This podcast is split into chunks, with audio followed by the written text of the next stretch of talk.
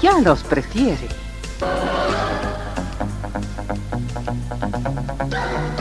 Somos RTC, la primera emisora deportiva del país.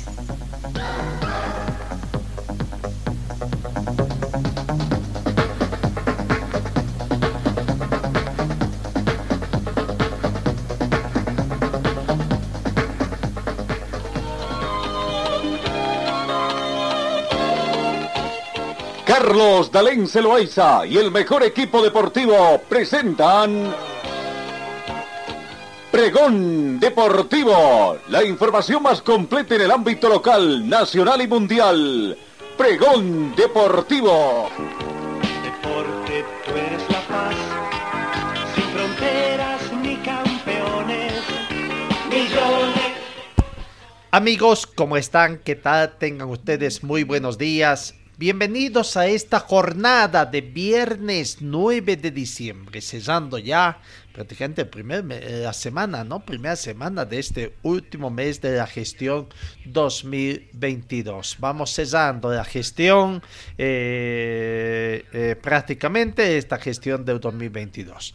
La temperatura bastante agradable, aunque tenemos mucha nubosidad, 13 grados centígrados, mayormente nublado, eso que tenemos acá en Cochabamba. La mínima registrada fue de 11 grados, se estima una máxima de 24 en esta jornada. Tenemos vientos a razón de 2 kilómetros hora con orientación sud-sudoeste.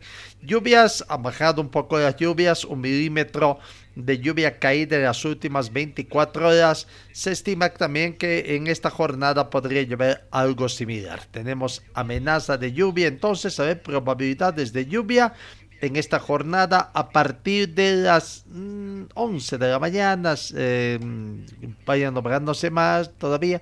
Y quizás, sí, a partir del mediodía pueda estar lloviendo acá en Cochabamba. La sensación térmica 12 grados centígrados, más fresca debido al viento. Humedad relativa del ambiente 66%, el punto de rocío actual es de 7 grados. La visibilidad horizontal llega a 25 kilómetros, está completamente despejado, presión barométrica 1014 hectopascales. Bienvenidos amigos de todo el mundo, queridos compatriotas que nos osan con su sintonía a través de las distintas plataformas de redes sociales. Señor, señora, deje la limpieza y lavado de su ropa delicada en manos de especialistas. Limpieza de ropa Olimpia. Limpieza en seco y vapor. Servicio especial para hoteles y restaurantes. Limpieza y lavado de ropa Olimpia. Avenida Juan de la Rosa, número 765, a pocos pasos de la Avenida Carlos Medinaceli limpieza y lavado de ropa Olimpia. ¡Qué calidad de limpieza! Hoy arranca, hoy vuelve el fútbol después de dos días de suspensión desde que comenzara de mediados del pasado mes de noviembre el Campeonato Mundial Qatar 2022. Hoy arranca otra vez en su fase de cuartos de final. Unos cuartos de final que para muchos tienen con mucha historia, ¿no?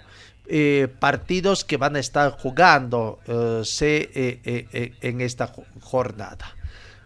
Croacia, Brasil, Brasil, Croacia. Países Bajos, Argentina, Argentina, Países Bajos.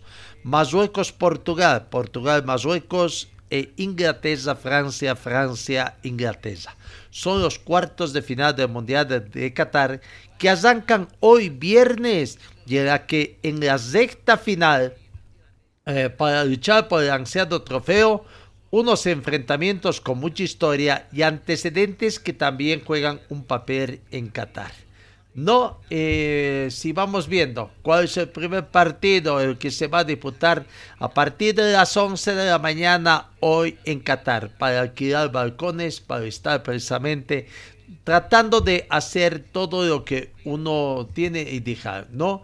A las 11 de la mañana, Croacia con Brasil es el partido uh, que está previsto. 11 de la mañana, cuartos de final. Croacia con Brasil. La primera instancia que tenemos, ¿no? Claro, tenemos dos, dos selecciones, hacemos fuerza por dos selecciones, ojalá las dos puedan mm, pasar hoy día, ¿no? Brasil con Croacia 11 de la mañana, Argentina con Países Bajos a las 3 de la tarde. Ojalá pasen los dos. Y claro, si se da esa situación, en etapa de semifinales, una final anticipada. Un clásico sudamericano que tendrá que verse. Pero bueno, hay que aguardar todavía lo que acontece el día de hoy, ¿no? Brasil con Croacia, entonces hoy es el partido que tendrá, eh, será el quinto enfrentamiento entre ambas selecciones. Una serie en la que la Canarina está invicto con tres triunfos y un embate, aunque es una rivalidad no demasiado longeva.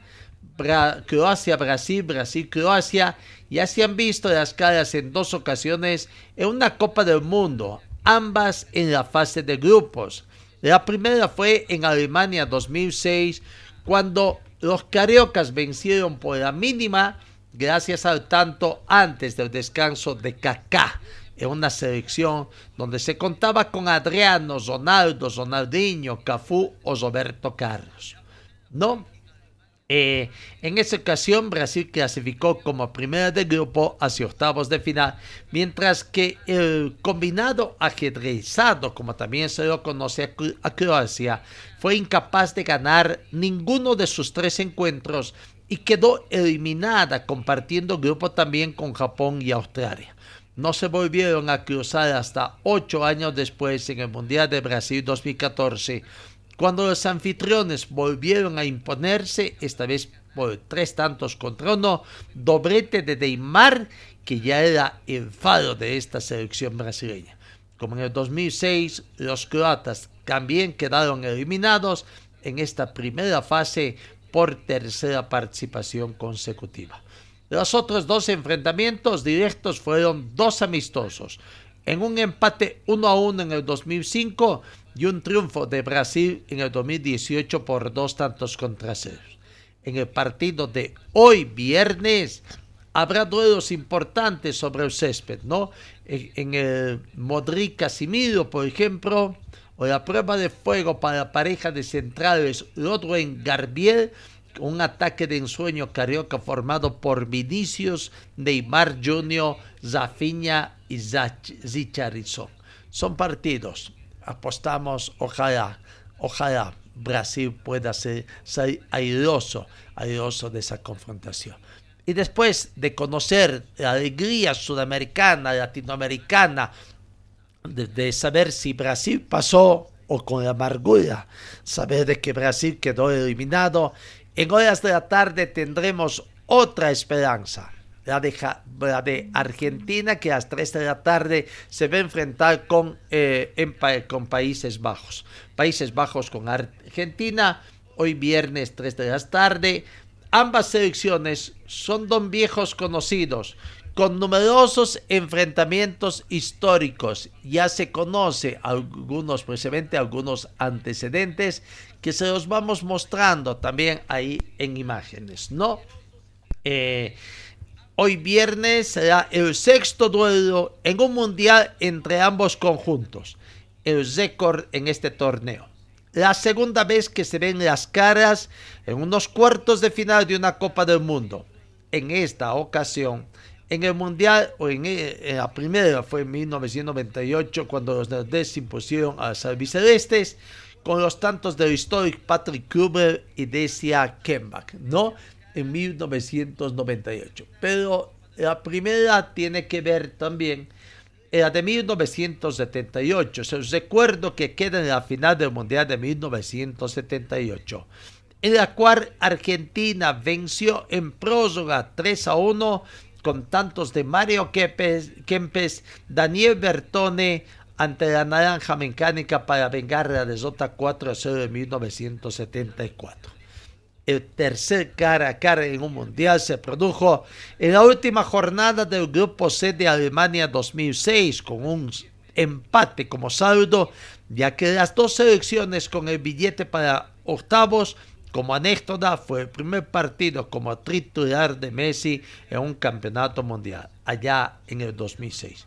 Y por último, fueron rivales en las semifinales del Mundial de Brasil 2014, donde repitieron el empate, el empate en blanco, abocando su progreso en los penales. En ellos el Meta Romero se erigió como héroe en una tanda en el que paró dos lanzamientos para terminar 4 a 2 clasificando a Argentina. Bueno, hacemos fuerza también por esta situación para que mm, Argentina también, vaya jornada de hoy, donde los eh, argentinos brasileños, los eh, prácticamente los latinoamericanos estaremos aguardando una división. Estaremos felices si es que los dos, las dos selecciones nuestras pasan a la siguiente fase. Medio felices si uno solo de las dos selecciones, Brasil, Argentina, Argentina o Brasil, pasa a instancia y muy, muy tristes si, que, si es que se diera también el caso de que ninguna de las dos selecciones sudamericanas puedan esta vez con sus rivales de turnos. Brasil ante un equipo, euro, los dos, Brasil y Argentina ante equipos europeos. Eso es en cuanto al día de hoy.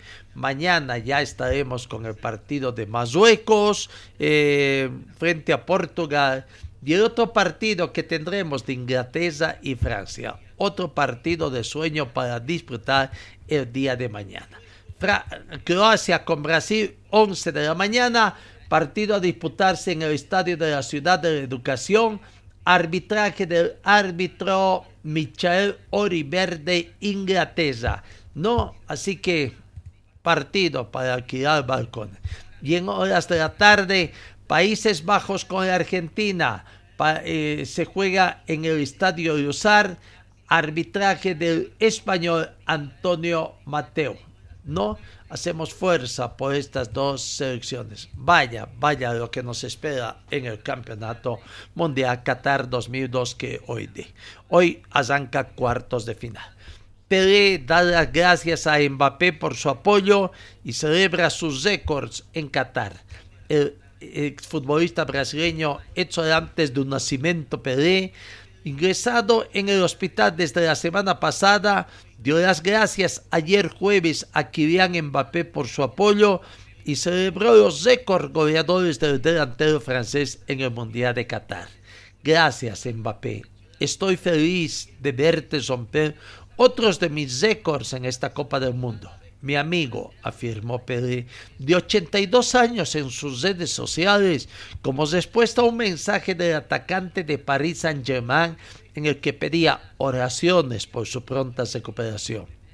El tricampeón mundial en el tratamiento por un cáncer de colon está ingresado desde el 29 de noviembre en el Hospital Albert Einstein de la ciudad de Sao Paulo, donde se, se recupera satisfactoriamente de una infección pulmonar según el último boletín médico. Según los médicos, Pelé, el ex delantero de Santos y Cosmos, fue hospitalizado para evaluar un cambio en el tratamiento de quimioterapia al que se ha sometido desde que le extirparon un tumor en el colon en septiembre de 2021. Hacemos fuerza y nos sumamos también al pedido de Mbappé para que sigan, sigan sumando, ¿no? Bueno, seguimos con otras repercusiones de lo que es el Campeonato Mundial Qatar 2022. Francia y Polonia habría sido el partido más viral hasta el momento. Francia-Polonia de octavos de final es el partido más viral hasta la fecha del Mundial Qatar 2022, según datos recopilados de las plataformas digitales de la FIFA. Según el análisis de las etiquetas oficiales de los encuentros, dicho partido jugado el sábado 4 en el estadio Altunami y en el que Kylian Mbappé tuvo una magnífica actuación, generó 1.95 millones de reacciones. El segundo partido fue de Polonia-Argentina de la última jornada de la fase de grupos jugado el miércoles 30 de noviembre en el estadio 974 en el que la albiceleste se jugaba el pase a octavos. Tuvo 1.87 millones de reacciones. Si es el podio Partido Costa Rica-Alemania.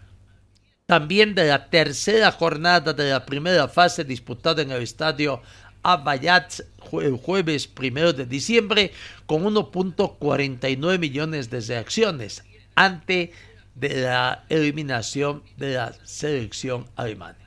La FIFA recuerda parte de los encuentros en sí, picos de seguimiento de las plataformas gracias a los aficionados japoneses limpiando el estadio, el vestuario impólito tras vencer a Alemania, la designación de la francesa Stephanie Frappart como primera mujer que dirigiría un partido de la Copa del Mundo masculina y la actualización de Hyun Kong en la ceremonia inaugural del pasado día 20 en el estadio Al Bayat de Alcor.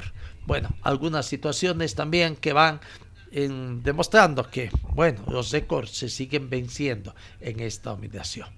No, Brasil-Croacia con el objetivo de pasar y, al objetivo final que sería el partido hexagonal. Mientras que Argentina tiene un nuevo desafío de la Copa Mundial en cuartos de final, esta vez ante el viejo conocido Países Bajos. Partidos para debilitar a los sudamericanos. Y bueno, en otro campo de informaciones también eh, los movimientos de técnicos tras las elecciones que han sido eliminadas ya en este campeonato mundial Qatar, donde España. Sorprendió, sorprendió, no, el hecho de que ya se, eh, que Luis Enrique deje de ser entrenador de la selección española. Parece que estaba cantado, pero lo que sí sorprendió es que inmediatamente se oficializa la salida de Luis Enrique, se, eh, se anuncia oficialmente a un nuevo entrenador de la soja, Luis de la Fuente. No, bueno, eh, todavía, todavía algunas repercusiones de los jugadores en el adiós de Luis Enrique a quien nos respaldaba. Pero la Real Federación Española de Fútbol ha anunciado que Luis Enrique ha dejado de ser seleccionador de España tras el amargo adiós al Mundial y varios de sus pupilos en Qatar se han querido despedir del entrenador asturiano con mensajes en las redes sociales. Sergio Busquets, Gaby, Pedri, Carlos Soler, Nico Williams, Coque, Marco Asensio, Sarabia o Dani Carvajal son algunos de los internacionales que le han dedicado algunas palabras al ex ya seleccionador. Muchas gracias por estos años de seleccionador. Gracias por la confianza, el trabajo y la dedicación. Después de muchos años siempre ha seguido aprendiendo cosas con vosotros y os es admirable, como también la filosofía de fútbol y de vida que tienen. Habéis creado un gran grupo con grandes valores y eso quedará para siempre. Os deseo lo mejor porque os lo merecéis y trabajáis para ello, habría escrito Buquets en Instagram junto a una fotografía de ambos durante el campeonato mundial. Y así, eh, palabras de este tipo en los mensajes que han dejado el resto de los jugadores, ¿no? Pero bueno, también, también hay de la, crítica de, de, de, lo que acontece y en el chiringuito el programa de televisión eh, que se tiene mayor audiencia y que se replica también acá en Bolivia. Uno de los panelistas, Jorge de Alessandro, prácticamente tuvo palabras para la selección española, para la liga española en sí. Y vaya, cuánta coincidencia de lo que también sucede acá, ¿no? Aquí está, a ver, escuchemos a Jorge de Alessandro hablando de la selección española, del fútbol de España, de su Liga Santander. España es una selección y no sé a qué jugamos. El problema nuestro son de jugadores. Tenemos malos jugadores. A ver cómo, cómo, a ver cómo sí, cómo lo digo. España tiene malos futbolistas. Nuestra liga es mala. El Madrid juega con 11 extranjeros. El Barça juega con el mediocampo que tenemos que no da nivel. Si tenemos que mirarnos al espejo, el Villarreal, un gran equipo, siete extranjeros en la fila. Es decir, eh, eh, el Sevilla no tiene un delantero español. esta es la realidad. No tenemos jugadores de fútbol buenos. Y, entonces tenemos que empezar a exigir desde abajo y hacer una... Eh, tenemos que sacarnos la careta, tío. Si no tenemos futbolista, ¿cómo va a pedir? ¿Qué, quiere ganar sin futbolista? ¿Qué quiere ganar? No sé si me entiende. No le ganamos a nadie. Si Marruecos, eh, eh, escúchame, pones a Marruecos y ¿qué haces el equipo que quieres, y tenemos problema con Marruecos. Tenemos problema con Marruecos. Ahí está. La palabra. Contundente, ¿no? Eh, la mayor crítica es sobre la cantidad de jugadores extranjeros que están en el fútbol. ¿Qué diríamos nosotros los bolivianos? ¿no? También los equipos. Seis eh, equipos tienen, seis jugadores extranjeros se tiene que eh, la posibilidad de inscribir, pero en el año, en muchos casos, se lo- llegan a ocho, ¿no? A ocho.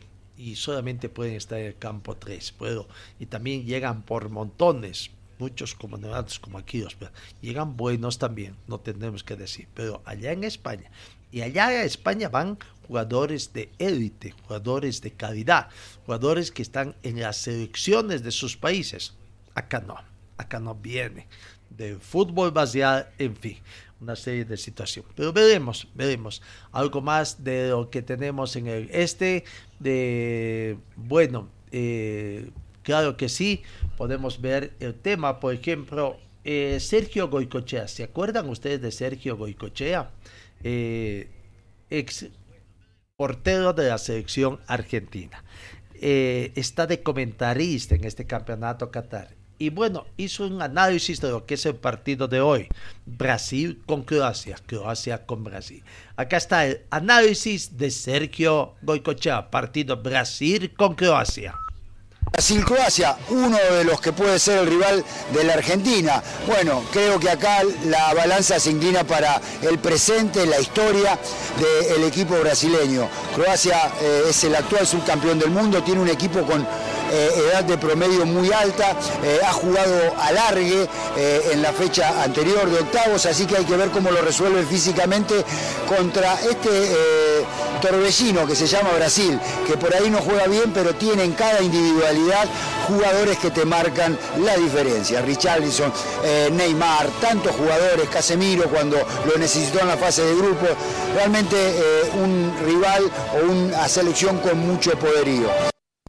con mucho poder. Claro, los argentinos están casi, casi confiados de que van a vencer al rival de hoy a Países Bajos y comienzan a analizar quién podría ser el rival. Brasil, Croacia, Croacia, Brasil. Y ahí viene el análisis de ese partido que se tiene el día de hoy. Veremos cómo le va a hoy. Bueno, con el tema del Qatar, hay que ver también el tema de los goleadores, ¿no? Cómo va a aumentar, cómo está este momento. Kylian Mbappé, que está con cuatro goles eh, de entre las grandes estrellas de los que continúan. Messi, por ejemplo, eh, tiene ahí eh, tres goles que también estarán viendo. En fin, eh, será cuántos de estos futbolistas que, que tenemos ahí que estarán con esa de, de- de seguir sumando eh, puntos, ¿no?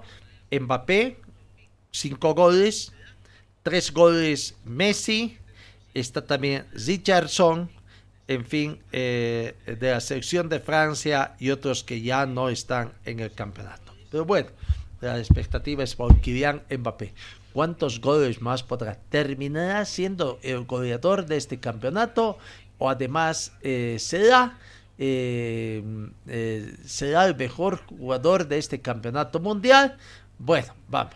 Cambiamos, cambiamos eh, de, de ritmo informativo. Ayer habíamos anunciado y se confirma, se confirma prácticamente de que el próximo 21 de diciembre, el 21 de diciembre, se hace el sorteo de las copas eh, Comenbol 2023, ¿no? Las copas Comenbol, eh, la Copa Libertadores 2023 y la Sudamericana 2023, 21 de diciembre entonces está previsto el sorteo correspondiente, eh, ratificando una información que les brindamos ayer.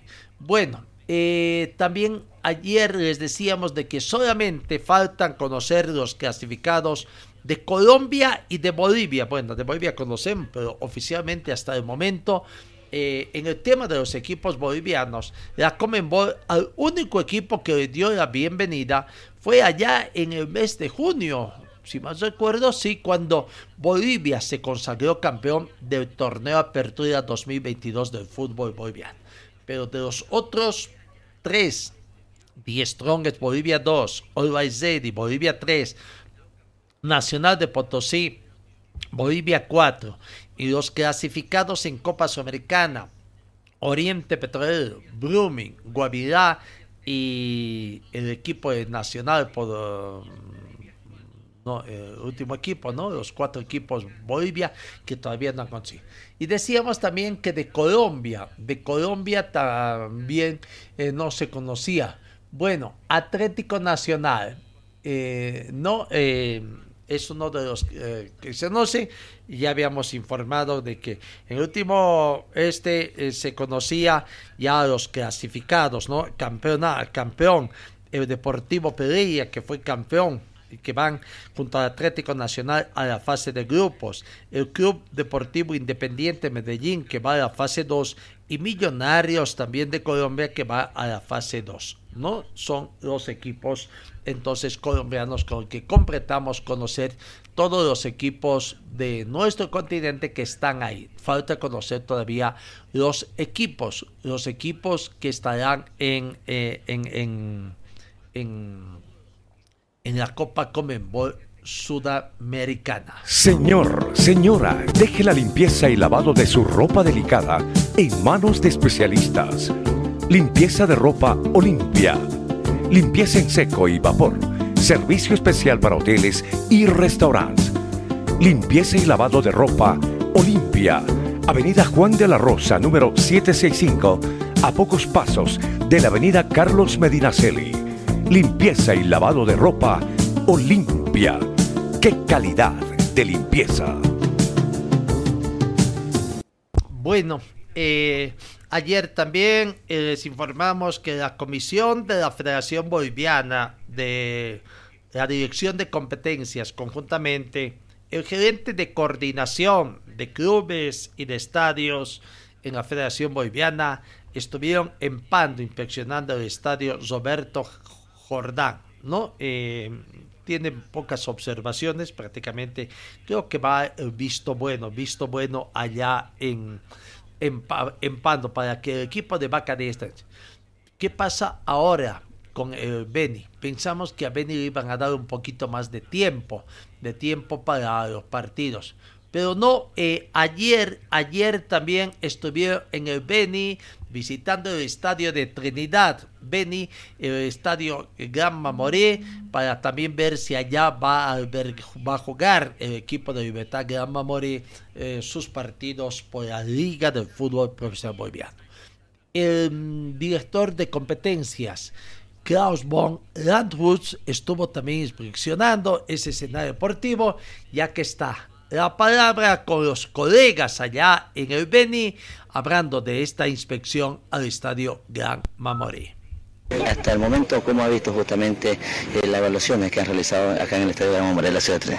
Muchas gracias por la bienvenida, contentos de estar acá y bueno, es la primera inspección que estamos realizando a este escenario deportivo eh, con el fin de dar las recomendaciones y sugerencias necesarias para que pueda ser homologado y aprobado para recibir partidos de la división profesional en 2023. Bueno, hasta el momento justamente, ¿cuáles han sido las observaciones que han tenido en esta primera inspección?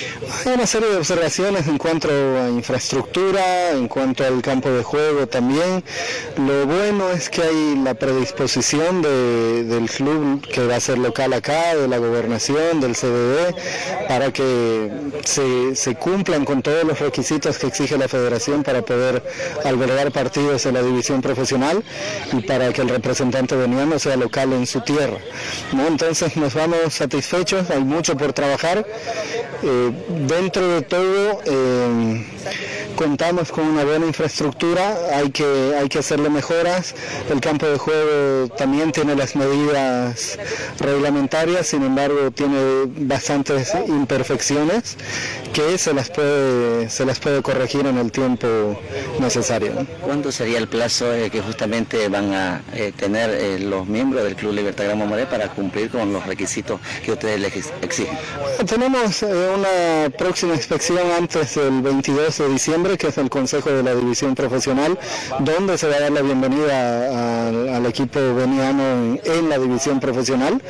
Entonces, antes de eso, haremos una segunda inspección y luego la primera semana del 2023 la inspección final para, para ya eh, aprobar el estadio definitivamente. Es decir, de que el pueblo veniano se puede emocionar, obviamente porque su equipo pueda tener la grande posibilidad de jugar de local en el inicio de la liga. Bueno, deportivamente se lo ganaron, deportivamente se lo merecen, sin embargo hay, hay ciertos requisitos que cumplir. Lo bueno, y lo repito, es que la gobernación, el CDD y el club están con toda la predisposición y trabajando eh, desde ya para poder cumplir con los requisitos que estamos haciendo. Bueno, bienvenido una vez más a la ciudad de Trinidad y bueno, que su estadía sea todo un éxito Gracias, muy amable. Eh, Las palabras del director de competencias Klaus von Landwutz, ¿no? En inspección. Y comparando con lo que tienen que hacer en Pando, es mayor trabajo en el estadio de Trinidad. Eh, prácticamente uh, el de Pando está casi, casi, claro, quedan algunas recomendaciones, siempre quedan para ir mejorando, pero en el del Beni, ¿no? si bien el escenario eh, eh, tiene las medidas reglamentarias, tiene muchas imperfecciones, hay que corregir muchos desniveles en el campo, ¿no? Eh, trabajos en camarines también, mejoras en camarines, eh, dotar de las comodidades para los equipos locales y visitantes, también en este caso el tema de baños en el sector de las tribunas, seguridad en el ingreso alrededor también del escenario, en fin, bastante trabajo. Eh, habrá que ver, cuantificar de parte de la gobernación y de la alcaldía de Trinidad a cuánto asciende y si están en condiciones de hacer eh, ese escenario deportivo. ¿no? Eh, escenario deportivo. Em, no hay fecha. 20, dicen unas dos inspecciones más, uno antes, antes de la reunión de Consejo Superior. La reunión de Consejo Superior está fijada para el 22 de diciembre entre 20 y 21. Seguramente irán otra vez a Trinidad, no sé si también a Pando, para eh, hacer eh, qué mejoras han hecho en este corto tiempo, ¿no? En unos 10 días más o menos de trabajo que tuvieran, para ver qué mejoras han hecho en cuanto a las recomendaciones se han hecho y la definitiva, la inspección definitiva, donde se dará visto bueno o no a ambos escenarios, será ya en el mes. Nos imaginamos que será la segunda quincena, la segunda quincena de enero, sí, no, no, no, tomando en cuenta que como fecha inicial prevista para el arranque del fútbol boliviano está el 22 de enero del 2023. Ah, de todos modos, antes los clubes ya tendrán que comenzar a inscribirse y en el caso de Bacadíes de Pando, Libertad Gran Mamoré de, del Beni, tienen la opción de inscribir otros escenarios deportivos también como alternativos ante cualquier situación que se presente eh, para que puedan jugar en condición de local eh, sus partidos de la división profesional del fútbol profesional boliviano. Bueno, sigamos. También el señor Álvaro, eh, Carlos Álvarez, perdón, Carlos Álvarez, gerente de coordinación y de estadios en la Federación Boliviana, que tiene que ver el tema del board. También estuvo allá en Trinidad y hasta, a ver, ¿qué dice sobre el estadio Gran Mamoré de Trinidad? Saludo cordial a la ciudad de Trinidad, un saludo cordial también al equipo Gran Mamoré por haber clasificado a la Liga Profesional de Fútbol.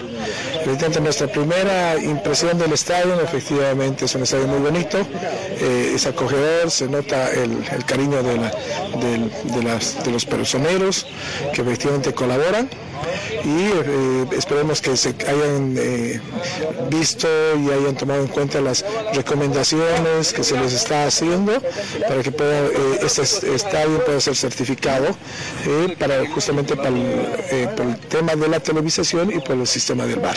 ¿Cuáles son justamente las observaciones que ustedes han tenido ¿no? con el tema justamente del bar?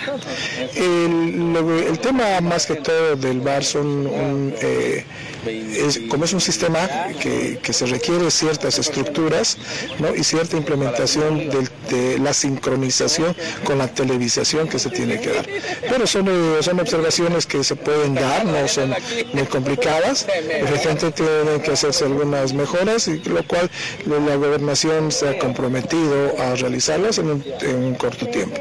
Bueno, es decir, de que se puede mantener la ilusión de que el equipo de Toro Veniano pueda justamente oficiar de local en su primer partido, ¿no? Acá en, la división profesional. Eh, sí, efectivamente, eh, se da esa la posibilidad.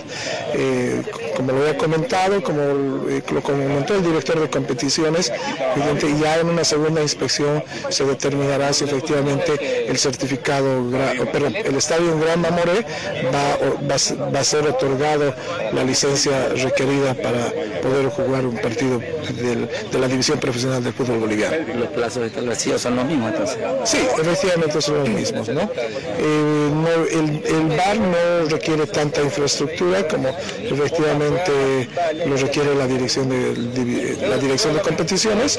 Entonces en ese sentido ya nos vamos a poder eh, ver todas las mejores posibilidades que se requieren para este estadio. ¿Cómo ha visto justamente la implementación del bar en el fútbol boliviano? Eh, ¿Ha tenido justamente repercusiones? Eh, el balance que usted hace como, como encargado justamente de esa... bueno, a veces esa, esa, pregunta es un poco difícil de contestar porque a unos les gusta y a otros no. ¿no? Pero efectivamente yo creo que el VAR en la implementación del fútbol boliviano ha demostrado que con un casi 87% de legitimidad de las jugadas, con un pequeño, con un pequeño margen de error que se, que se ha visto que no, supera ni al 13%. Es decir, de que para ser el primer año justamente que tenemos VAR en Bolivia ha sido aceptable. Sí, efectivamente, con Medol nos, hace, nos ha felicitado en el corto tiempo que el VAR ha funcionado en el fútbol boliviano profesional.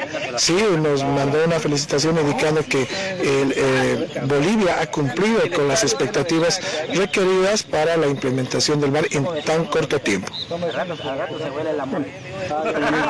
creo que, los clubes eh, consideran hasta el momento la parte económica. Eh, sí, efectivamente es un, es un tema complicado, el tema económico. Ojalá, eh, por eso eh, invitamos en sí al hincha, al aficionado que, apoye a su equipo, porque de esa manera colabore con la parte económica de los clubes. sabemos que es un gasto fuerte que hacen los clubes para que exista el fútbol profesional boliviano. Bueno, bienvenido una vez más a la ciudad de Trinidad y que eso todavía sea todo un éxito. Muchas gracias, un saludo otra vez a la ciudad de Trinidad. Gracias. Ahí está la palabra del gerente de coordinación de clubes y de estadios, el señor Carlos Álvarez, ¿no?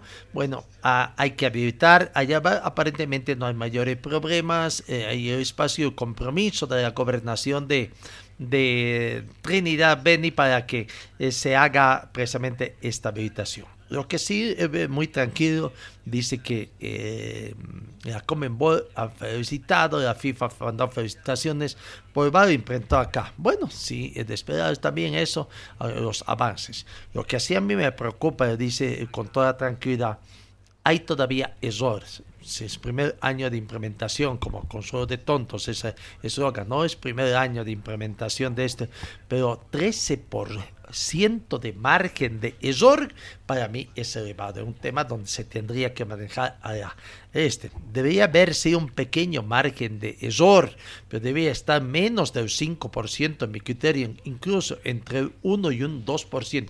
Pero tener un margen de error de 13% en el tema del bar, manejo del bar, creo que es para que sigan nomás capacitándose y mejorando, por supuesto, nuestros eh, árbitros, eh, no para en esto de la tecnología que es nuevo. Bueno, ahí está entonces, por el momento creo que con más avance está el estadio Roberto Jordán Cuellar de Pando que consideración al Real Madrid. Ambos sí han tenido, muchos dirán, muchos, pero si se ha jugado partidos de Copa Simón Boy, vaya, ¿no? Las diferencias grandes que hay en el fútbol boliviano entre el fútbol de primera división y el fútbol de segunda división, en todo aspecto en el tema de conformación, de cómo están los clubes. Los clubes asociacionistas no tienen todavía ni la licencia de clubes. Es el gran paso que tienen que dar los clubes que logran ascender al fútbol profesional boliviano, y en este caso dos, no va a ser la primera vez, pero desde hace cuántos años estamos así, no que tienen que adecuar todo. Muchos todavía no tienen ni personalidad jurídica, hablo de equipos de las asociaciones, y tienen que hacer en el corto tiempo apresurar, en este caso me imagino que ya Decíamos ayer los informes que decían los presidentes, en todo caso, y, don Marcos Rodríguez, que ha sido vicepresidente de la Federación, sabe, sabe cuál es el papeleo que tiene que hacerse, los requisitos que tiene que presentar, ¿no? cómo andarán el tema de sus personalidades jurídicas, ya que tendrán que comenzar. El caso que están un poquito más perdidos, los de Trinidad, en fin, son ese, incluso el tema de los campos deportivos, ¿no? La gran diferencia. Debía haber mayores temas en el tema de, capacidad, sí, como existe en la Comenbol, ¿no? Pero en otros temas ya es mucho, mucho eh, la diferencia que existe en lo que es el fútbol de primera división profesional con el fútbol de segunda división, si es que así tenemos que llamar a la Copa Simón Bolívar. Señor, señora, deje la limpieza y lavado de su ropa delicada en manos de especialistas. Limpieza de ropa Olimpia. Limpieza en seco y vapor. Servicio especial para hoteles y restaurantes. Limpieza y lavado de ropa Olimpia Avenida Juan de la Rosa, número 765, a pocos pasos de la Avenida Carlos Medinaceli. Limpieza y lavado de ropa Olimpia. ¡Qué calidad de limpieza!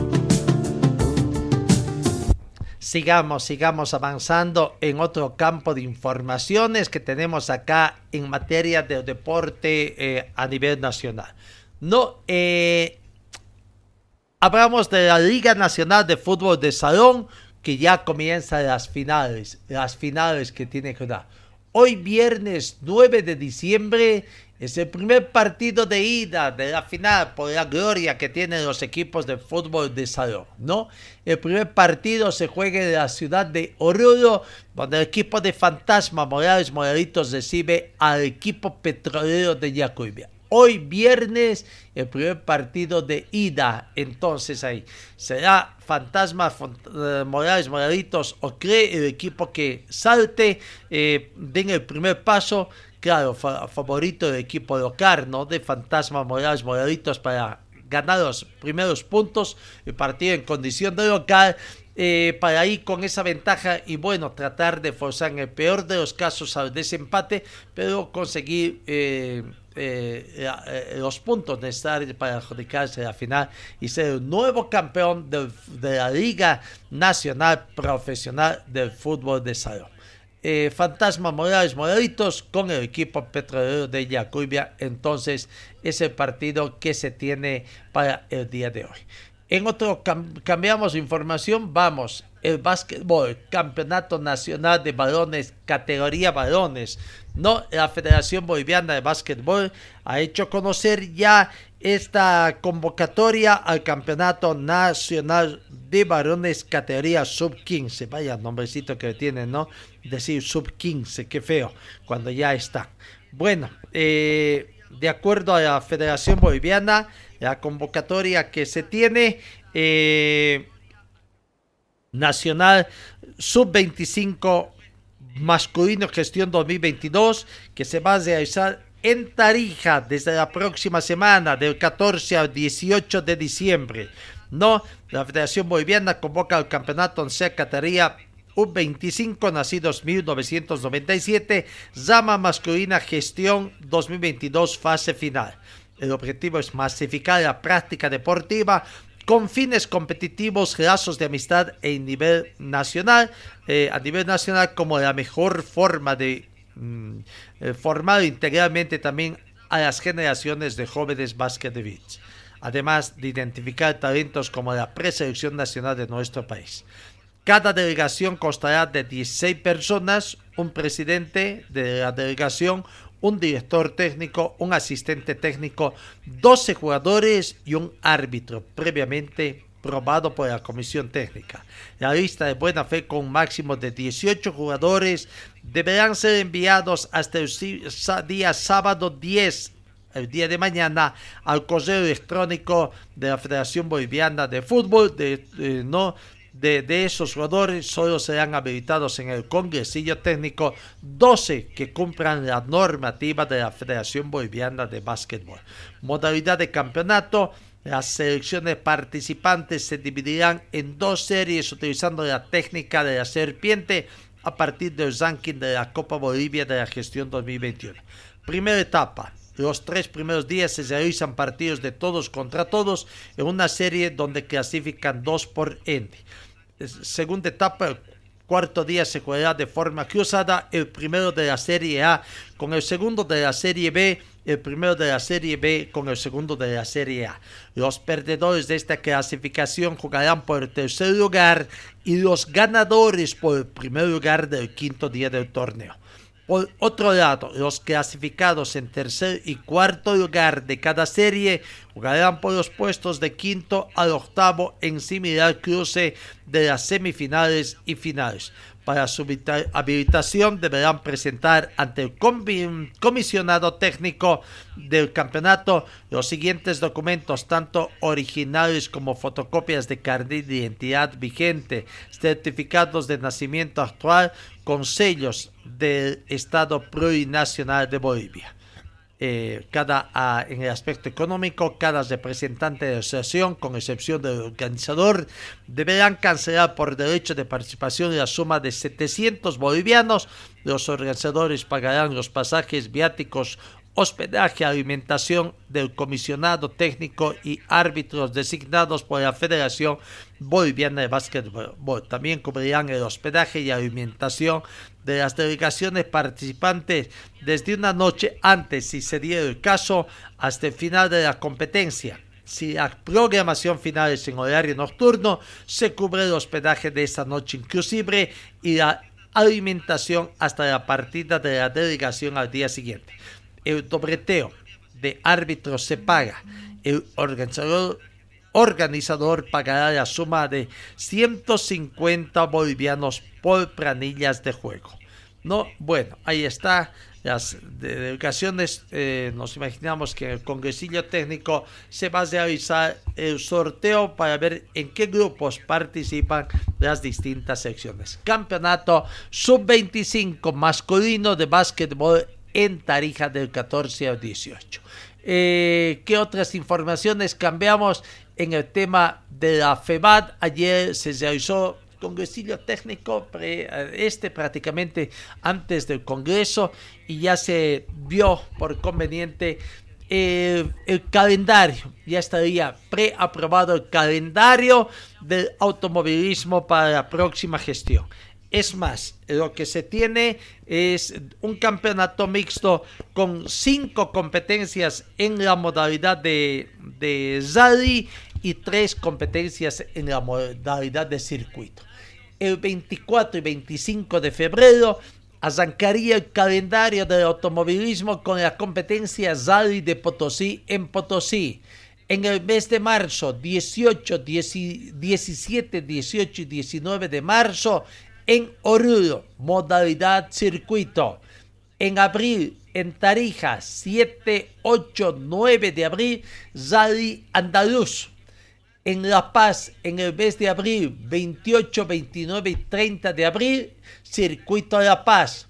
En Cochabamba, en el mes de mayo, Rally de la Concordia, 12, 13 y 14 de mayo. En Sucre, en el mes de junio, tradicional circuito Oscar Crespo, entonces para la capital. En Pando, 21, 22, 23 de julio, Rally Amazónico. Y eh, en Santa Cruz, 25, 26, 27 de agosto, el Rally Santa Cruz. Es en eh, la fiesta, eh, fecha internacional. Me queda la duda si es en la fecha internacional para ver, a ver, veremos si es que es así. Vía Codasur, mm, trabajo, tarea para la casa para ver si es en la misma fecha de agosto, ¿no? El Usado Internacional Santa Cruz de la Sierra y, junto con este de 25, 26 y 27, o este será previo. Bueno, Ahí está el tema entonces de los deportes en otros departamentos y vamos, vamos a la pausa. Antes Señor, señora, deje la limpieza y lavado de su ropa delicada en manos de especialistas. Limpieza de ropa Olimpia. Limpieza en seco y vapor. Servicio especial para hoteles y restaurantes. Limpieza y lavado de ropa Olimpia. Avenida Juan de la Rosa, número 765 a pocos pasos de la avenida Carlos Medinaceli. Limpieza y lavado de ropa Olimpia. ¡Qué calidad limpieza! Vamos con otras informaciones. En los clubes cochaminos no hay mayores informaciones en torno a esta situación. Veamos en Wisterman simplemente cada vez que abren la boca de los dirigentes hay mayor preocupación, ¿no? Eh, ante conocimiento de las nuevas demandas, las siete demandas, el abogado jurídico de Wisterman, José Víctor Hugo Pérez, ha manifestado de que Wisterman se va, uh, va a ir a, llevar todas estas a través de juzgado de partido de trabajo y seguridad social. Va a decir, será al Ministerio de Trabajo para allá, ya anticipó allá de que Yendo allá solamente van a exigir que se pague tres últimos meses, ¿no? Como una especie de desahucio nada más. Con estas declaraciones, asustando, Wisterman resulta ser un mal pagador, y hay que decir así con todas sus un mal pagador, un mal agradecido, porque si los jugadores hubieran tomado el camino que aconseja Pérez, de que bueno, si dos meses no les han pagado al tercero, váyanse, man ¿dónde hubiera estado ya en este momento? ¿Hace qué tiempo sus jugadores se hubiesen ido? ¿Con qué jugadores hubiera afrontado el campeonato? ¿Su campeonato con jugadores de reserva, de su cantera? ¿Con esos jugadores? Yo hubiera seguido, ya había estado descendido a estas alturas, perdiendo partidos. Si con el equipo de primera división no ha podido clasificar a eventos internacionales y estaba ahí peleando. Le salvó la campana también porque a lo mejor si se jugaban esas seis últimas fechas, 18 puntos en disputa, a lo mejor Wisterman también caía en zona roja, en la que estuvo en buena parte del campeonato ahí bordeando la zona roja, unos malagradecidos la dirigencia de Wisterman, ¿no? Bueno, veremos, va a ser creemos que los jugadores también se van a defender allá. No creo que simplemente la situación, ¿no? Lo que, ¿quién entiende? El abogado dice es que no podemos ser de que en Bolivia tengamos otra y que tenemos además la Biblia, que es lo que dice la FIFA. Y en la FIFA se toma de una forma y acá en eh, los eh, reglamentos bolivianos sea de otra forma. ¿no? Bueno, veremos qué es lo que va a acontecer en el tema de... Sigue latente. Hoy termina una nueva semana. Veremos. Hasta ayer jueves no había mayores novedades. Simplemente eso, el corazón en la boca, el Jesús en la boca, ver, no sabía. No sabía todavía ninguna sanción para Víctor Pero en el tema de de Patos Rodríguez, Patricio Rodríguez, aparentemente ya es un hecho, ¿no? Eh, no sé si tienen, están juntando plata. Este fin de semana hay un evento deportivo que hace, vaya, las ridiculeces que hace una dirigencia que dijo tener plata, resulta que tiene que hacer kermeses, tiene que hacer eventitos para juntar plata. Eh, se estima que unos 10 mil dólares pueda juntar. Bueno, sí se estima. El tema es que la incertidumbre que crean con todo este desacierto de manejo que tiene y eh, la poca eh, creencia que ya tiene, la poca confianza que tiene del hincha. Ya no se conoce más. Cuánto más ascendió eh, la campaña Salvemos al Rojo, cuánto más ascendió después de que se pagó a, uno de los mm, afectados de los que se debía y que eh, afectaba a Wisterman con la quinta de puntos, como es Vanegas, ¿no? el exportero Vanegas. Bueno, en Wisterman sigue la situación. Vamos, vamos con otras situaciones. Ayer en Die Strongets, en Die Strongets, vaya una sorpresa. Aunque creo que se venía a cantar también desde el momento en que se anunció de que Fernando Saucedo tenía un precontrato con el Club Bolívar, ¿no? Pero bueno, ayer se hizo oficial el agradecimiento de la gente de Die Strongets a Fernando Saucedo. Acabó su contrato, no va más. Eh, Fernando Saucedo tiene, tiene un precontrato con aparentemente con la gente Bolívar. La duda era si Beñat San José, el nuevo técnico, lo iba a aceptar o no. Pero aparentemente sí, está con buenos. Bueno, habrá que aguardar ahora la situación. Vamos, ayer, ayer también se hizo la presentación de del nuevo técnico de Bolívar por los próximos tres años. Si es que no cambia alguna otra situación, hasta el centenario del equipo de, de, Bolívar. Don Jorge del Solar, gerente deportivo, aquí está, en la presentación del nuevo técnico Beñat uh, San José. España es una selección y no sé a qué jugamos. El problema nuestro son de jugadores. Tenemos malos jugadores. A ver cómo, cómo, a ver cómo, sí, cómo lo digo. España tiene malos futbolistas. Nuestra liga es mala. El Madrid juega con 11 extranjeros. El Barça juega con el mediocampo que tenemos que no da nivel.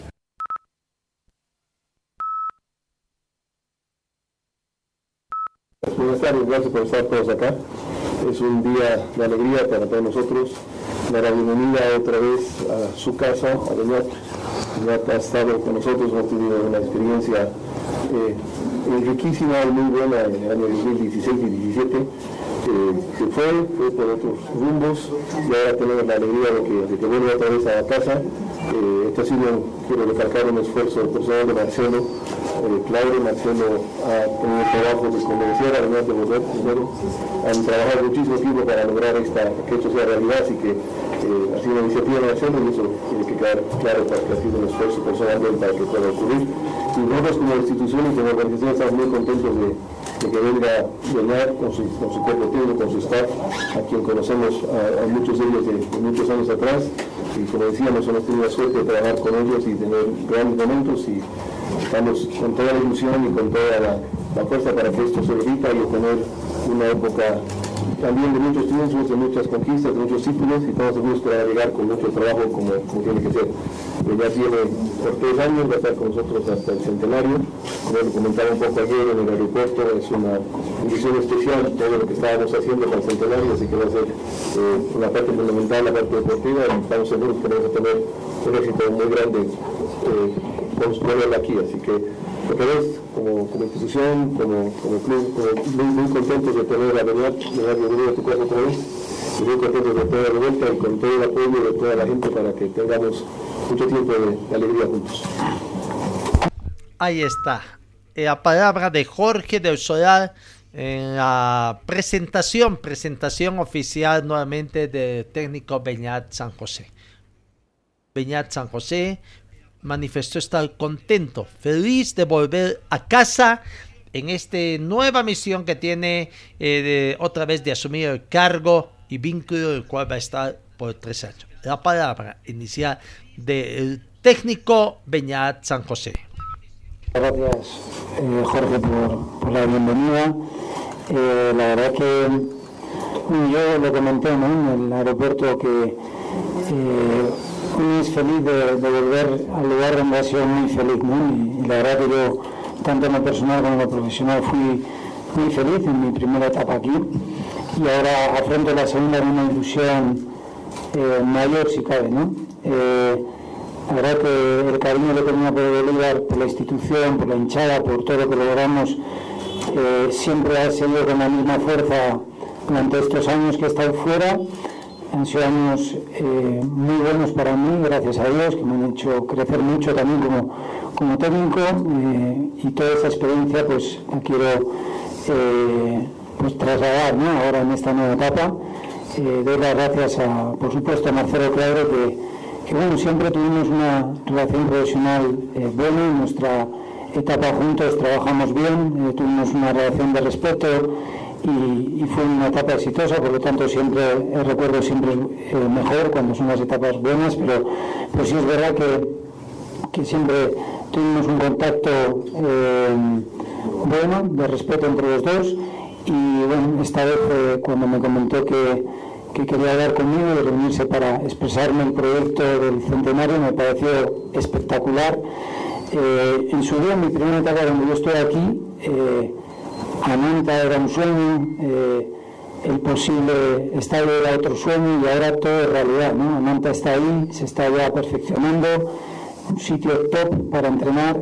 el estadio es una realidad que se está construyendo y todo bueno, es gracias al club, a, la, a, la, pasión también de, de, los aficionados que trasladan, que, que quieren que Bolívar sea cada vez mayor, pero obviamente es gracias a Marcelo Claure que, que, bueno, que pocas veces he visto un, presidente, un dueño tan hincha del, propio club. La verdad que su pasión es algo que a mí me, me transmite y me lleva mucho. Y bueno, eh, me, atrajo muchísimo este proyecto de tres años, de, llegar al centenario, de, poder hacer un gran trabajo, de que el club también esté dentro del Grupo City, que es algo eh, internacionalmente muy potente y que nos va a ayudar mucho en todo al club, en cada, en cada año, en cada etapa. Y bueno, la verdad que, muy feliz y muy contento. Muchas gracias por el gran recibimiento, por el cariño de la gente. Muchas gracias al club y estoy realmente muy feliz de estar aquí, que siento como mi casa y, y vamos a darlo todo para conseguir todos los éxitos que este gran club merece. La palabra de Beñat San José feliz de volver a casa, donde se sintió muy feliz, consiguió el bicampeonato en el campeonato con el, en la gestión 2017, campeonato de apertura y clausura 2017, y donde pues incluso la federación, como ya en el segundo torneo ya no había premio más, porque ya consiguió todos los premios deportivos, bueno, le tienen que dar un monto económico, ¿no? Y que nunca le dieron, bueno, una situación dentro de los objetivos que tiene Beñat San José, precisamente está tratar de editar esta situación. Un bicampeonato y si es más, un tercer campeonato, un cuarto campeonato y hacer también unas buenas participaciones en torneos de copas Comenbol. La verdad que es que ser tenido de Bolívar lo bueno que tiene es que que siempre tienes que competir por el título que juegues. O sea, eso es lo bueno. Entonces, eh, Dios quiera, vamos a pelear por volver a ser bicampeones y si lo logramos, queremos el tercero y, si es así el cuarto. Sabemos que el fútbol siempre es, es, difícil, que todos los equipos también están bien preparados, que quieren también su espacio y, y obviamente eh, cuanto mayor competitividad haya, mejor será la liga pero nosotros sin duda alguna, como Bolívar, eh, cada campeonato que juguemos va a ser con el objetivo de ir a por el título, ni acabe, y obviamente tenemos tres años para, para poder hacer historia en Libertadores. ¿no? Estamos hablando de una competición mundialmente eh, conocida y, y, muy cotizada en el mundo del fútbol, eh, una competición absolutamente con equipos top y, y, queremos hacer historia en esa competición. Entonces, bueno, va a ser un, un, proceso de trabajo duro, va a ser un proceso de trabajo de, de obviamente de ir evolucionando mucho. Entonces, bueno, la verdad que eh, estamos empezando muy pronto la pretemporada. Es, eh, y obviamente es un poco prematuro para hablar de ello, pero sin duda cabe el club está muy bien estructurado eh, en el tema de, de, scouting, en el tema de, de poder eh, realizar los pasos para fichar los jugadores que queremos. Realmente, eh, en su día, cuando yo estuve aquí en mi primera etapa, eh, considero que hicimos grandes fichajes, pero sí es verdad que ahora me encontré un, un club muy evolucionado, muy bien estructurado para, para, toda esa, para todos esos pasos que hay que dar respecto a confeccionar un plantel y, y obviamente también tenemos la ayuda del Grupo City en, en información, en scout, en análisis, en dar una opinión eh, también de, de, datos. Entonces, bueno, todo eso, juntando todo eso, yo creo que estamos en el camino adecuado y, y realmente he visto que el club está muy preparado para, para, para afrontar el mercado y para afrontar de la mejor manera el, la confección del, del plantel feliz, contento, con objetivos amplios el técnico Beñat San José. Bueno, la pregunta es, ¿nuevos jugadores llegarán? Sí. Ve con buenos ojos a Fernando Saucedo, que ya tendría el contrato con el club.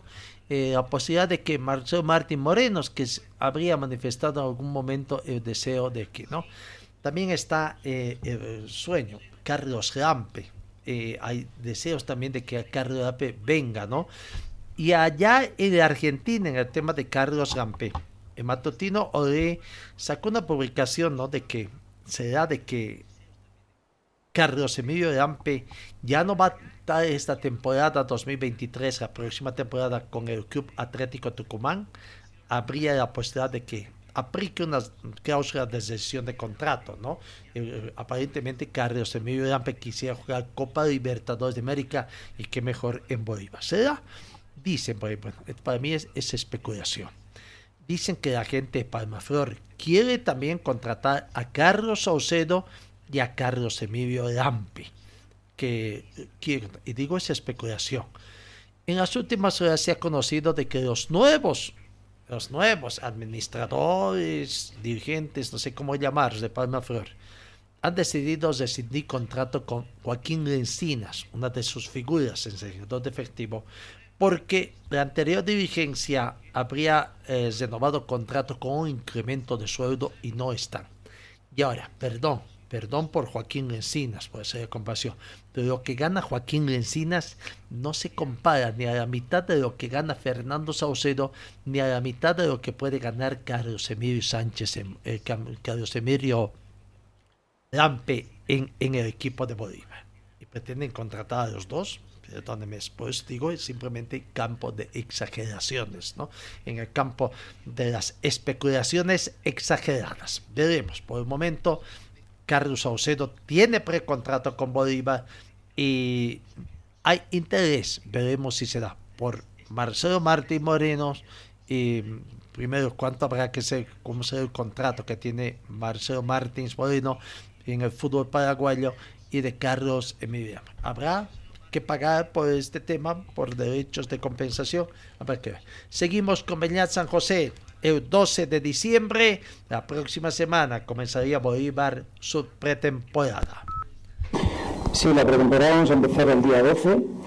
Eh, el trabajo de base, el trabajo más potente y de, y de cargas altas, lo vamos a establecer en La Paz, porque tenemos un gran centro de entrenamiento, como ustedes saben, y, vamos, a, vamos a trabajar en La Paz, eh, eh, obviamente con todo lo que conlleva eh, las cargas altas que, es una pretemporada. ¿no?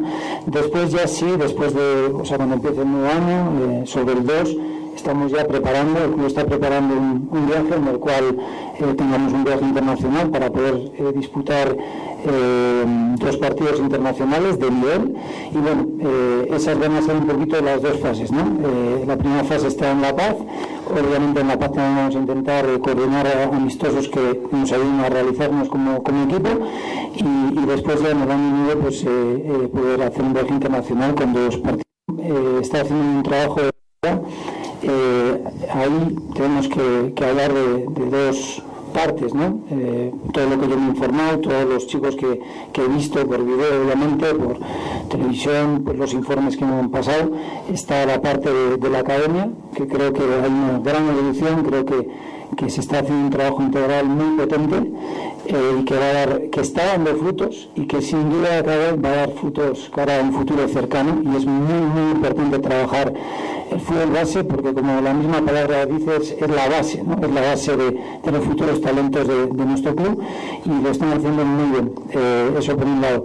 Después está la pre es el final de, esa del equipo y ahí sí os tengo que decir que, que la figura de Walter Forest para mí es muy porque primero ya saben que trabajamos juntos. Eh, es un eh, entrenador que tiene mucha pasión por el fútbol, que es un bolivarista, pues es una leyenda en el, en el Bolívar y que tenemos la gran suerte de tenerlo en la pre-profesional y nosotros queremos hacer un, trabajo conjunto con la pre-profesional. Queremos entrenar a la, a la, misma hora, queremos estar en conexión total. Walter va a pertenecer, o sea, va a ser el entrenador de la pre-profesional pero a su vez también va a pertenecer a nuestro staff para estar coordinados y poder trabajar de la mejor manera y que el puente que hay entre la profesional y el primer equipo para los, para los chicos, para los jóvenes, sea lo más accesible posible dentro de la exigencia que tiene que haber el, jugar en el primer equipo, que, no es fácil, ¿no?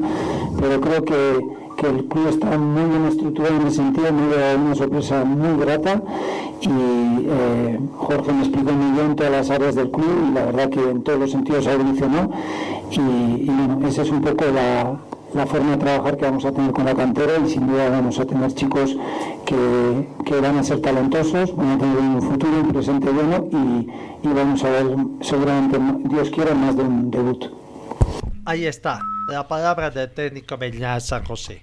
Ayer también se dio otro conocimiento en el Club Bolívar con respecto al defensor eh, brasileño eh, Martins, ¿no? Eh, jugador eh, brasileño eh, César Martins, ¿cómo es su nombre? Eh, jugador César Martins, digo bien, defensor brasileño, quien el técnico ni lo consideró, no ha visto, o sea, es más, se enteró de que la dirigencia ya prescindió. Le mandó prácticamente un mensaje indicando de que ya no era necesario, de que ni siquiera se presente para el 12 de diciembre, inicio de la pretemporada, porque no está en los planes. No, o sea, no hay renovación de contrato con César Martí. Pero el futbolista ha dicho que igual va a ir porque tiene, en todo caso, tiene que recoger algunas cosas que quedó acá en Cochano. Ese es el panorama en los clubes eh, bolivianos, prácticamente en movimiento. Nos imaginamos que ya a partir de este fin de semana quizás va a haber mayor movimiento en cuanto al mundo de los pases y los pesos. Señor, señora, deje la limpieza y lavado de su ropa delicada en manos de especialistas. Limpieza de ropa Olimpia. Limpieza en seco y vapor. Servicio especial para hoteles y restaurantes. Limpieza y lavado de ropa Olimpia. Avenida Juan de la Rosa, número 765, a pocos pasos de la Avenida Carlos Medinaceli. Limpieza y lavado de ropa Olimpia. ¡Qué calidad de limpieza! El técnico de Bangor dice que el Mundial empieza en serio para los Países Bajos, diferencia del partido que tienen en cuartos de final frente al seleccionado argentino. ¿Será? ¿Será que si comienza? Bueno, hay mucha confianza también eh, en el técnico Bangor. El presidente de la FIFA, Gianni Infantino, ha dicho que la Copa Mundial de la FIFA está uniendo al mundo. Eh, destacó el ambiente de alegría visto, visitó en Qatar durante la, visto en Qatar durante la Copa Mundial de la FIFA. Por primera vez en la historia del certamen, los, las aficionadas de las 32 selecciones han estado en la misma ciudad. Infantino alabó la anfitriona Qatar por su hospitalidad y organización. Y esto realmente para destacar, ¿no? Hinchas de 32 ¿Cuántos? Se decían que iba a haber por menos dos millones, creo que no se llegó a eso, pero más de un millón y medio están en una misma ciudad y no han habido problemas, ¿no? De, entre hinchas de un país de otro. Gianni Infantino declaró que la 22 edición de la Copa Mundial de la FIFA ha demostrado más allá de toda duda que el fútbol puede y de hecho lo hace unir al mundo. Con el torneo abordando en su prácticamente día de descanso ayer antes del comienzo de cuartos de final de hoy. Infantino destacó toda la naturaleza única de la compacta Copa Mundial FIFA Qatar 2022 ha sido crucial para unir a todo el mundo. Feliz el presidente Gianni Infantino con el desarrollo de lo que está aconteciendo en Qatar. Algunas otras informaciones que tenemos, bueno, eh, mayores repercusiones en España, creo que todavía no hay. Eh, vamos ya con otra información que tiene que ver es que Bolivia, Bolivia a eh, las selecciones sub-17 y sub-20 que está trabajando en, eh, en Santa Cruz, bajo las órdenes del profesor Pablo Escobar, anuncia partidos amistosos. Aquí está el director de marketing en la Federación Boliviana de Fútbol, hablando partidos amistosos a jugarse en la ciudad de Santa Cruz con el seleccionado sub-17 y sub-20. Sí, bueno, eh, muchísimas gracias a todos los años de la prensa por eh, asistir a esta presentación. Eh, hemos trabajado junto con la eh, con el cuerpo técnico de las selecciones menores para poder realizar eh, partidos amistosos internacionales eh, en, la, en, la, ciudad de Santa Cruz. Van a ser tres jornadas que se van a desarrollar entre el día 10 y el día 15 de diciembre y vamos a hacer la presentación de lo que vamos a tener como programa para estas jornadas. Informarles que la, que la preparación de la, del combinado nacional, tanto en la categoría sub-20 como sub-17, ha atravesado durante la gestión 2022 por una eh, serie de microciclos que se han llevado a cabo en diferentes ciudades y regiones del país a la cabeza del profesor Pablo eh, Escobar. Entonces, eh, en, virtud de ello y para seguir trabajando en lo que va a ser la participación de la selección sub-20 y sub-17 en los sudamericanos organizados por la Comebol, es que este fin de año se han podido generar partidos internacionales de preparación para ambas selecciones. Las selecciones participantes eh, de estos amistosos internacionales serán las siguientes. Argentina llegará con la selección sub-17, Bolivia participará con la selección sub-17 y sub-20 y Venezuela también arribará a nuestro país con sus selecciones sub-17 y sub-20 para jugar los partidos amistosos en este eh, triangular de la sub-17 y en un ida y vuelta con la selección de Venezuela. Los partidos se van a eh, realizar en el estadio eh, Ramón Tawich Aguilera de la ciudad de Santa Cruz, gracias a la colaboración del gobierno eh, departamental autónomo de la ciudad de Santa Cruz, de la gobernación de Santa Cruz y obviamente del Servicio Departamental de Deportes. Todas las jornadas, las tres jornadas, se van a realizar en el estadio Tawich Aguilera para los partidos que vamos a disputar con las selecciones. ¿Cuál es la programación de los partidos? vamos a iniciar en la fecha 1 con el día sábado 10 eh, de diciembre a las 19 horas, donde se van a enfrentar Bolivia y Argentina en la categoría sub-17. La fecha 2 será el martes 13, donde se tendrá una doble jornada con el partido entre Argentina y Venezuela en la categoría sub-17 y el Bolivia-Venezuela en la categoría sub-20. Los partidos se van a disputar a las 18.00 y a las 20 horas en el Tawichi Aguilera. Y finalmente la jornada 3 se va a realizar el día jueves 15 de diciembre con los partidos entre Bolivia y Venezuela, categoría sub-17, completando el triangular, y el y la revancha, llamémoslo así, la vuelta del Bolivia-Venezuela en la categoría sub-20.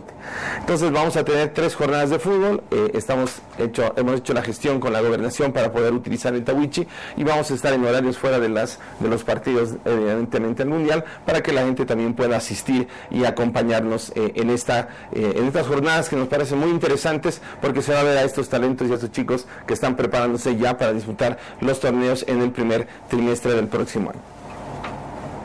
La venta de entradas eh, va a ser la siguiente. Vamos a tener el sector de preferencia habilitado para el público que pueda asistir a estos partidos. Son entradas muy cómodas y muy módicas. Estamos hablando de 15 bolivianos para los adultos y 5 bolivianos para los menores. Los niños que están por debajo de los 5 años tienen acceso gratuito al escenario deportivo. Entonces realmente queremos que nos acompañen para que podamos tener un marco humano importante, que acompañen a la selección y hablemos de que realmente estamos disputando partidos internacionales también eh, fuera de la ciudad de La Paz y obviamente la preparación de estas dos selecciones que tienen ya campeonatos a nivel internacional en el próximo trimestre. Queremos que alentemos a la selección y como siempre lo decimos, a la verde siempre. Bueno, ahí está, ¿no? Eh, los partidos amistosos, entonces mañana sábado por la sub-17 Bolivia con Argentina, el martes 13 Bolivia, Venezuela en la sub-17, o perdón, Argentina versus Venezuela por la sub-17 y Bolivia, Venezuela por la sub-20. Y el jueves 15 por la sub-17 Bolivia con Venezuela, eh, tanto en la sub-17 como en la sub-20. Qué pena, ¿no? Qué pena que sea la misma Federación Boliviana de Fútbol la que incumple alguna normativa vigente. ¿Está vigente o no está vigente? Niños hasta 12 años no deberían pagar entradas en los espectáculos públicos. ¿A qué voy? Pues esto, esto ya no se cumple acá, ¿no? Ahora le bajaron la edad hasta los 5 años, dice. Y bueno, muy poca gente lleva a sus niños de 5 años, sobre todo con estos indicios de, de violencia que hay ya en el fútbol boliviano, ¿no? Amigos, finalmente colas, decenas de masoquíes hicieron cola durante horas ayer miércoles, eh, miércoles de los puntos de ventas eh, para comprar entradas, ¿no? Se ha ido observando colas para comprar entradas para estos partidos de cuartos de final en el Campeonato Mundial. Eh, Daniel Nosillo es el único boliviano que estará presente en el Dakar 2023. Será su sexta participación en este tipo de eventos. Daniel de Nosiglia va cesando su preparación entonces para estar presente en este Dakar.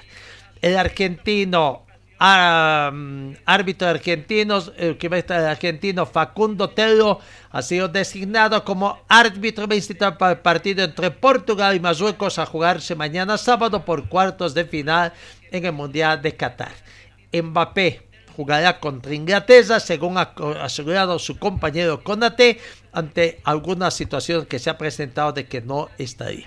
Y bueno, el técnico de Croacia también ha manifestado que los favoritos también pierden, hablando sobre Brasil.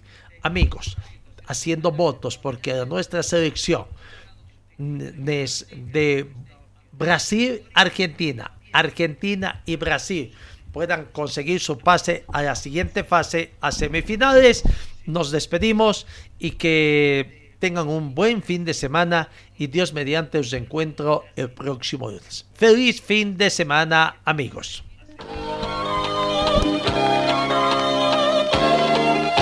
Fue el equipo deportivo de Carlos Dalén Celoaiza que presentó Pregón Deportivo Gracias al gentil auspicio de nuestras casas comerciales. Ustedes fueron muy gentiles y hasta el próximo programa.